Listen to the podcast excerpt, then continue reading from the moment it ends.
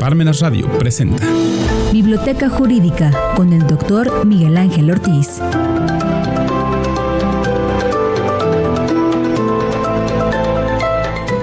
Buenas tardes, señoras y señores. Sean ustedes bienvenidos a desde la biblioteca de Miguel Ángel Ortiz Cabrera. Estamos en parmenasradio.org. Fíjense que para el día de hoy hemos intitulado este segmento Qué bonita familia, quién es Facundo Rosas y otros, otras cosas que nos han ido brincando en esta semana. Y bueno, empecemos. Eh, le pusimos qué bonita familia porque en la edición del domingo pasado de esa revista que sale eh, semanalmente, que no quise, quise decir el nombre, pero que aquí tengo y aquí viene eh, la fotografía, hablan de una investigación que hizo la Unidad de Inteligencia Financiera del señor Roberto Gil Suárez. ¿Quién era este señor? Este señor era hijo de una familia de terratenientes de Villaflores, Chiapas. Entonces, realmente no tenía necesidad de tratar de lucrar en la forma desmedida que hizo al amparo y a la protección de su jefe, desde algún tiempo y que creo que lo sigue protegiendo, el señor Felipe Calderón Hinojosa. Este señor eh, empezó muy tranquilamente, era un abogado que al parecer tiene un posgrado, no creo que tenga doctorado, pero resultó muy hábil para la uña. Claro, él dice que no es cierto, ya se apresuró a desmentir supuestamente lo que dice la revista. Pero esta revista se tomó la molestia de venir, eh, más bien la unidad de inteligencia financiera se tomó la molestia de venir investigándolo, no de ahora, sino desde el sexenio pasado, desde el 2017. Quiere decir que había levantado mucha ámpula la fortuna que logró amasar en tan poco tiempo. Él aduce que ahora es una venganza personal porque él estuvo casado con la señora Humphrey, que es consejera electoral, y que ahora es esposa del doctor Santiago Nieto. No creo que sea posible, porque eso sería en el supuesto de que el señor doctor Santiago Nieto siguiera ocupando un cargo dentro de la Administración Pública Federal, pero él fue destituido a raíz del, precisamente del matrimonio que contrajo con esta persona, entonces no creo que sea por ahí.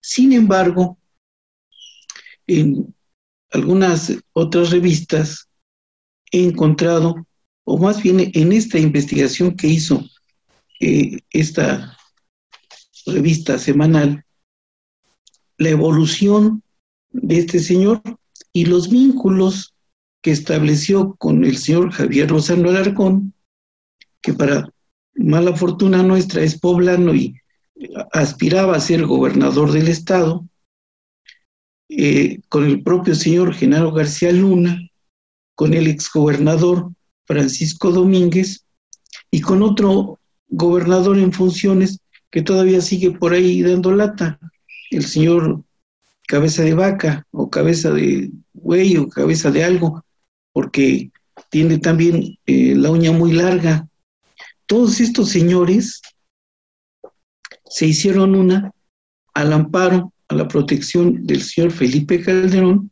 y lograron eh, incrementar su peculio, pero en una forma desmesurada. Y fíjense que precisamente por esa razón me encontré un libro que está publicado por Ediciones Coyoa, aquí está, se llama Análisis técnicas y herramientas en el combate a la delincuencia organizada y corrupción. Está basado en la Convención de Palermo, que es aquella que se firmó en contra de la delincuencia organizada.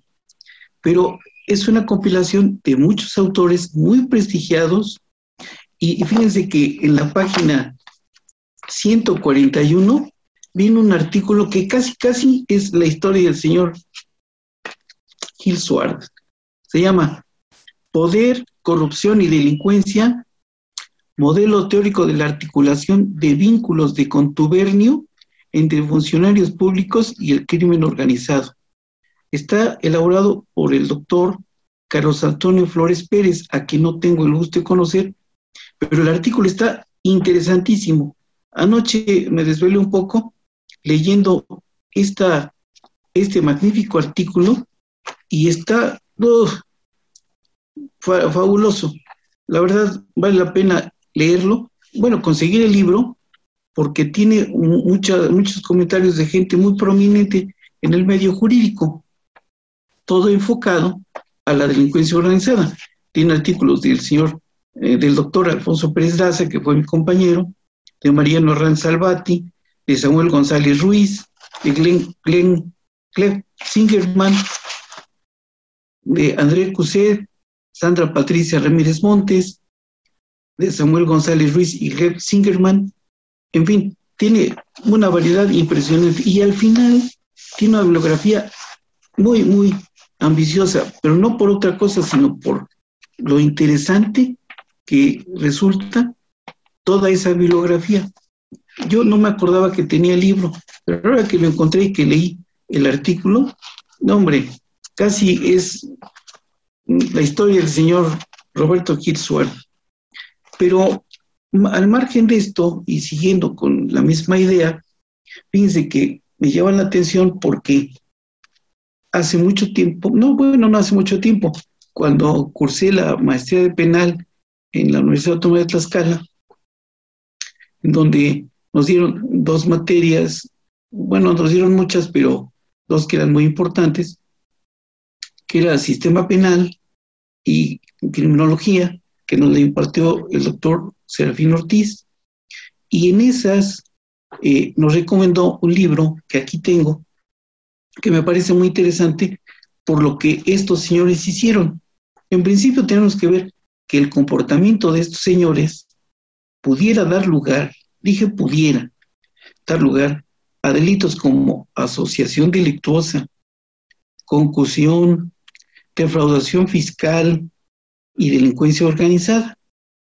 Pero volviendo al punto de partida de este libro, de la élite en el poder, de Wright Mills, aquí nos explica en este libro el autor cómo en épocas pasadas se reunían eh, familias que trataban no de ir por el interés, sino por el capital. ¿Y qué hacían? Sumaban fortunas. Claro, en esa época era el boticario del pueblo, con el médico del pueblo, con, en fin, con ese tipo de gente que dentro de ese círculo ocupaba un lugar preponderante. Esto, si lo trasladamos a nuestros días, ha pasado. Y les voy a dar dos datos. Uno, en nuestro país encontramos este libro que se llama Derecho de Sangre, que son las historias familiares del poder público en México, que está muy interesante y hay en Internet, en YouTube, una síntesis de este libro, que está como en 20 hojas, para que si tienen interés, valdría la pena que lo leyeran. Pero si no, aquí les muestro el libro. Aquí está. Y bueno, creo que no les mostré el deleite en el poder. Aquí está.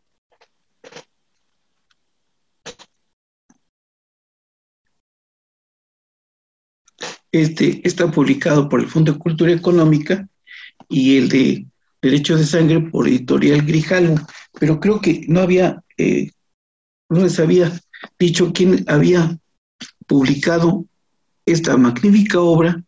Aquí está. Es Ediciones Coyoacán, que su correo es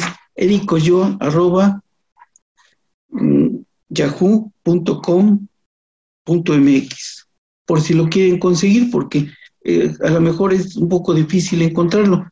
Lo publicó hace muchos años la Fiscalía General del Estado de, mm, de Chiapas, pero vale la pena conseguirlo. Y bueno, pero siguiendo con esto que venía comentando, resulta que este señor Gil Swartz, o más bien este libro, mm, y en, en relación a lo que sucedió en nuestro país, sí hay una élite en el poder, eso es indiscutible. Y, y yo, siguiendo esta línea de investigación, encontré lo siguiente. Eh, don Raúl Salinas Lozano tenía una hermana. Esa hermana se casó con don Antonio Ortiz Mena, que fue secretario de Hacienda durante tres sexenios. Era la época en la que se llamaba el desarrollo estabilizador. Y fue cuando México creció en una forma muy interesante. Fue cuando el dólar estaba a 12.49 tres octavos. No decían 12.50, decían 12.49 tres octavos. Bueno, el señor don Antonio Ortiz Mena publicó este libro, que aquí está, que un día amablemente el licenciado Ángel Benítez me hizo favor de obsequiármelo por ahí de 1996. Y está muy sintetizado, pero está muy interesante. Bueno, entonces, este señor eh, Antonio Ortiz Mena, que contrajo matrimonio con la hermana de don Raúl Salinas Lozano, eh, después los hijos de don Antonio Ortiz Mena, eh, una hija de él, que se llamaba Patricia Ortiz Salinas, contrajo matrimonio con Patrocinio González Garrido, que era hijo de don Salomón González Blanco, pero por el parentesco que tenía don Raúl Salinas Lozano y don Antonio Ortiz Mena, que era su cuñado, eh, don Carlos Salinas de Gortari le decía a don Antonio Ortiz Mena, tío. Entonces, ahí sumaron fortunas. Don mm, Patrocino González Garrido era hijo de don Salomón González Blanco, que fue ministro, fue secretario de Trabajo y ministro de la Corte en época de don Adolfo López Mateos y de Díaz Ordaz. Entonces, lo que hicieron fue sumar fortunas. Para mala fortuna de Patrocinio González Garrido, que además al parecer fue a, estudiar a Oxford, a una universidad extranjera, o a Cambridge. Entonces eh, tuvo un hijo que se vio involucrado en una situación un poco negativa en cuanto a que él, no sé si imprudencialmente o sea, culposamente o intencionalmente, pero privó de la vida a uno de sus guardaespaldas. Y bueno, se vio involucrado en esa situación. Pero aquí lo importante es que este tipo de familias han ido encumbrándose para ir manejando las riendas del poder. Esto mismo hizo el señor el del que venimos hablando, Roberto Gil Suárez, nada más que al amparo y protección de don Felipe Calderón Hinojosa, y entonces fue creciendo económicamente en una forma muy, para él muy conveniente, para el país muy desafortunada, porque lucró a ciencia y paciencia de los mexicanos. Inclusive, eh, parece ser que tuvo algo que ver con los senadores, con la reforma eléctrica, en la cual en la época del señor Enrique Peña Nieto les compraron su voluntad para que votaran en un sentido y pudieran aprobar esa reforma eléctrica que tanto daño ha hecho al país. Esa es la razón por la cual yo le puse a este segmento que familia, familia, porque sin tener necesidad de ello, se volvió un ambicioso. Si ustedes se dan cuenta, hay tres cosas que han influido en la humanidad para que en lugar de que evolucione, involucione. Ambición, como en este caso, ignorancia e hipocresía. Y si no, vayan viendo, si no caen en una, caen en otra, o en, la otra, o en las tres, o en las dos. Este señor, por lo pronto, cayó en la primera, una ambición desmedida, esta es la razón por la cual eh, está ahora en el ojo del huracán. Ya salió, él fundó varios eh, firmas de abogados. No creo que sepa hacer un amparo, pero claro, tiene quien se lo haga y además tiene quien los asesore. Y esos integrantes de esas firmas de abogados también nos habían colocado en puestos clave en el desarrollo de la política nacional. Sus expertos en constitucional, sus expertos en todas disciplinas jurídicas, que son los que hacen realmente el trabajo, eh, los habían puesto en puestos clave y así lo refieren en este artículo del domingo de la revista esta que sale semanalmente. Pero eh, estos señores, ahora para mala fortuna, pues hay que ver si esta, más bien esa investigación que hizo eh, la unidad de inteligencia financiera tiene sustento o no. Vamos a ver qué sucede en los días siguientes, porque si hay elementos que integren el tipo penal de alguno de los que he mencionado, pandillerismo, asociación delictuosa, concusión, defraudación fiscal, delincuencia organizada, pues va, va, a tener que responder ante un juez de control el más cercano a su domicilio para ver si se dan o no. Él creo que por el momento, ah, pues creo que desempeña el cargo de senador aún y bueno, tiene la protección del fuero. Entonces va a ser un poco difícil que lo remuevan, que le remuevan esa limitante constitucional. Pero si es así, esperemos a ver qué sucede en los próximos días. Hay que estar expectante de las noticias de los, de los diarios para saber qué hace. No basta con una declaración en la cual él diga que no es cierto, tendrá que probar su dicho. Bueno, por otro lado, también quería comentarles a ustedes que la diligencia para el cual estaba citado en, un, en el reclusorio, un reclusorio de la capital, el señor Ricardo Naya, fue diferida en función de que el juez dio positivo para el COVID. Entonces, se difirió para el 14 de febrero.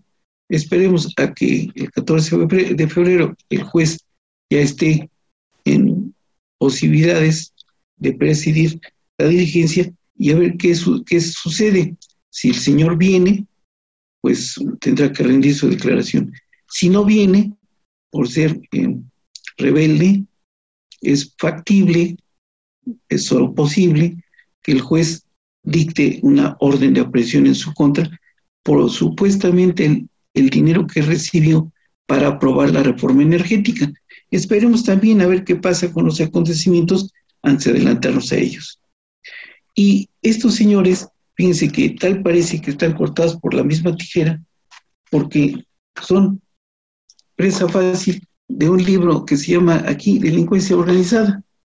Todos ellos han constituido o formado una mafia y desde el punto de vista del origen de este acróstico significa muerte a Francia, Italia anhela. Ya en alguna emisión dijimos en qué consistía, pero basta con referir este libro, que está muy bueno, de Bernardo Gómez del Campo Díaz Barreiro, La delincuencia organizada, una propuesta de combate. Aquí está. Y el prólogo, la presentación la hace el doctor Fernando Serrano Migallón, que curiosamente es eh, la persona que estuvo en la ceremonia de imposición de togas e insignias a la que fuimos convocados por la Universidad Nacional Autónoma de México en el año 2001, no, 2002, en el año 2002. Entonces, eh, este libro también tiene una eh, bibliografía muy interesante, muy importante, y va haciendo un estudio muy exhaustivo de todos los, del delito este de la delincuencia organizada y sus vínculos con la seguridad de la nación. Y aquí en algunas ocasiones han hablado gentes de la traición a la patria. Y bueno, aquí el autor en la página 193 hace un estudio pormenorizado, exhaustivo, de esa traición a la patria, que no se da para muchos casos, pero explica muchas cosas que son del acontecer cotidiano, y vale la pena eh, leerlo también con mucha calma sin precipitaciones para que se vaya asimilando. Se publicó en el 2006 y tiene cosas realmente muy valiosas. El siguiente punto que les quería comentar es que tal parece que estos señores, como dije antes, están cortados por la, por la misma tijera y es aplicable este libro del señor Genaro Viñamil, cuya copia me hizo favor de hacerme llegar el doctor Gutiérrez Lemus, a quien le mando un afectuoso saludo. Y habla de un nuevo modelo de la corrupción y explica pormenorizadamente cómo le han hecho estos señores para que al amparo del poder puedan lucrar con cargo al país, a la nación. Es impresionante. Eh, hay, hay, una parte en donde está por aquí referida, en donde eh, un kilómetro construido en una carretera que ya era cara, la habían puesto en 200 millones. ¿Saben en cuánto la puso el señor Rafael Moreno Valle? 700 millones. Es increíble que todavía haya gente que esté a favor de lo que hizo aquí en Puebla cuando no se llevó al Estado porque no le cupo en la cartera, pero si no, lo hubiera vendido. El, ver el costo real de la rueda de la fortuna para ver si es lo que realmente él implementó en el presupuesto de ingresos del Estado. Este libro vale la pena por la información que logró hacer, acumular para la elaboración del libro el señor Genaro Villavil, que creo que ahora ocupa un puesto en el gobierno federal, está publicado por Random House, pero yo cuando fui ya había sido vendido el último ejemplar en la librería El Sótano, y por eso es por lo que me hizo el doctor Gutiérrez Lemos de obsequiarme esta copia. Bueno, si es así, pasemos al siguiente punto, que es eh, la siguiente parte. El señor eh, Facundo Rosas apareció finalmente en nuestro país y resulta que este señor Facundo Rosas entró a trabajar con el señor García Luna, con este señor era el director del CISEN, junto con otras mm, finísimas personas, con el señor Millán Gómez, Rubido García, Facundo Rosas, Ramón Pequeño García, y bueno, el señor Cárdenas Palomino, y de todos ellos, el señor eh, García Luna detenido en Estados Unidos. El señor Cárdenas Palomino en la prisión del Altiplano. El señor Iván Reyes Arzate ya se declaró culpable y fue a declarar en el juicio contra el señor Joaquín Guzmán Loera, motivo por el cual le van a reducir la pena. El señor, eh, ahora el señor Facundo Rosas, detenido, ya lo mandaron a una cárcel federal, Agua Prieta, Sonora. Si es o no responsable por el delito que le imputan de tráfico de armas de la operación Rápido y Furioso, no sé. Esa será cuestión de que el juez o el Ministerio Público mm, de la causa logre probar su dicho o no. Lo que sí entiendo es que estuvieron vinculados a una delincuencia organizada impresionante que mucho ha lesionado a nuestro país.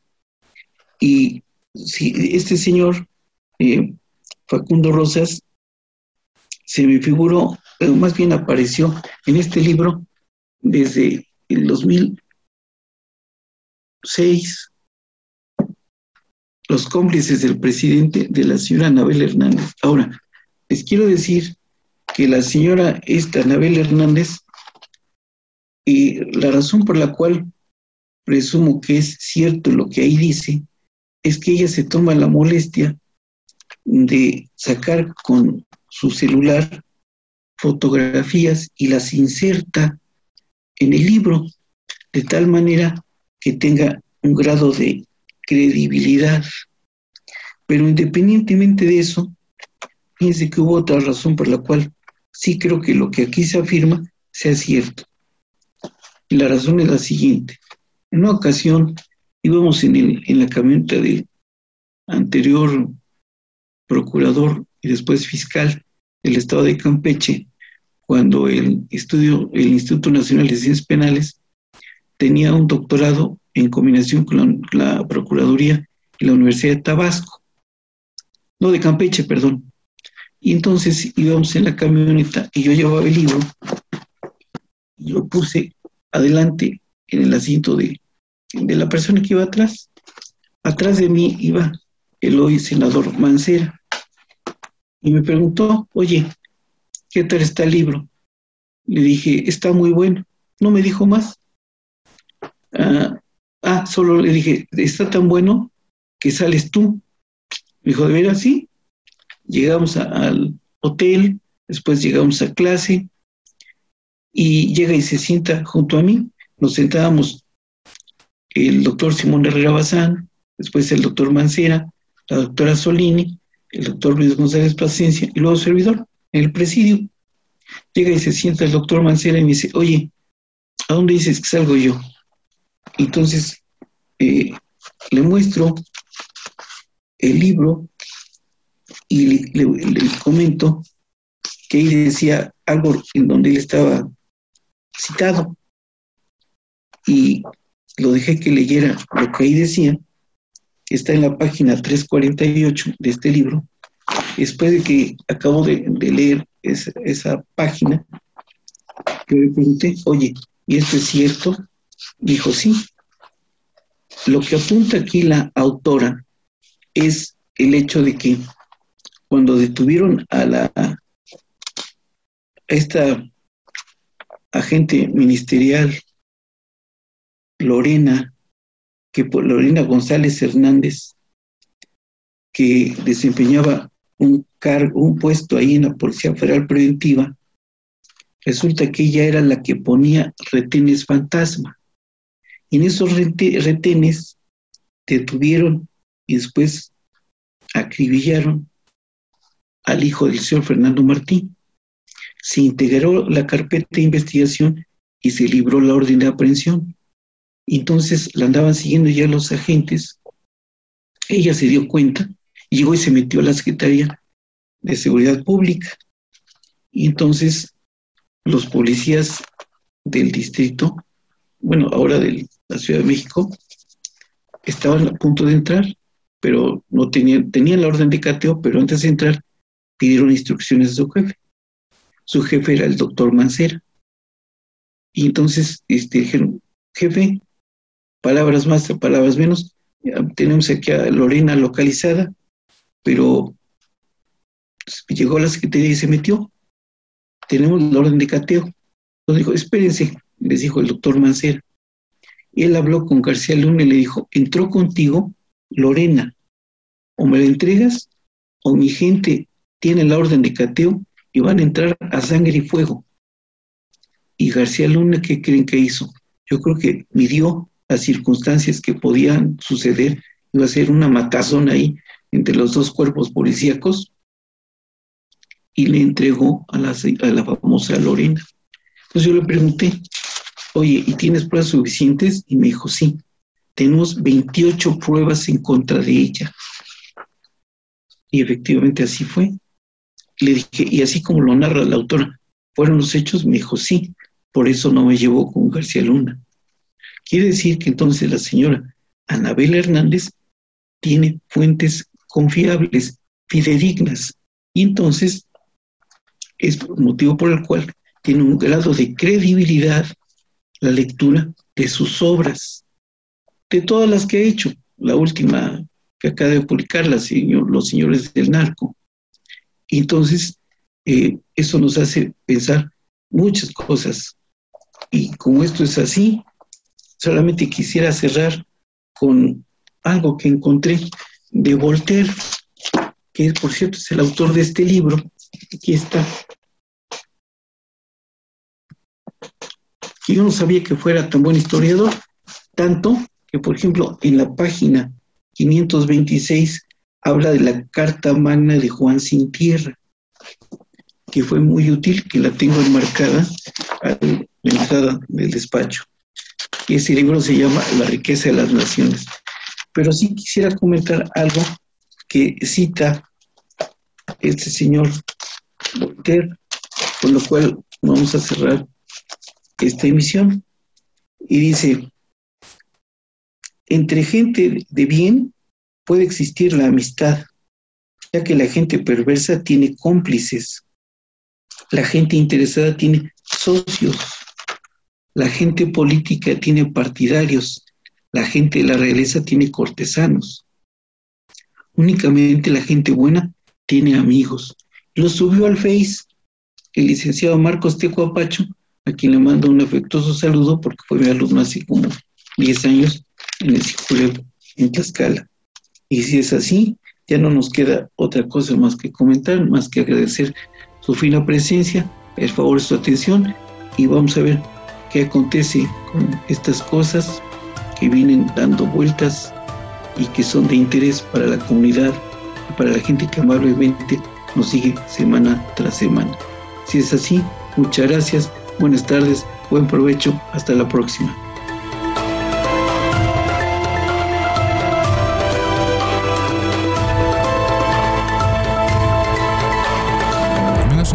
presentó Biblioteca Jurídica con el doctor Miguel Ángel Ortiz.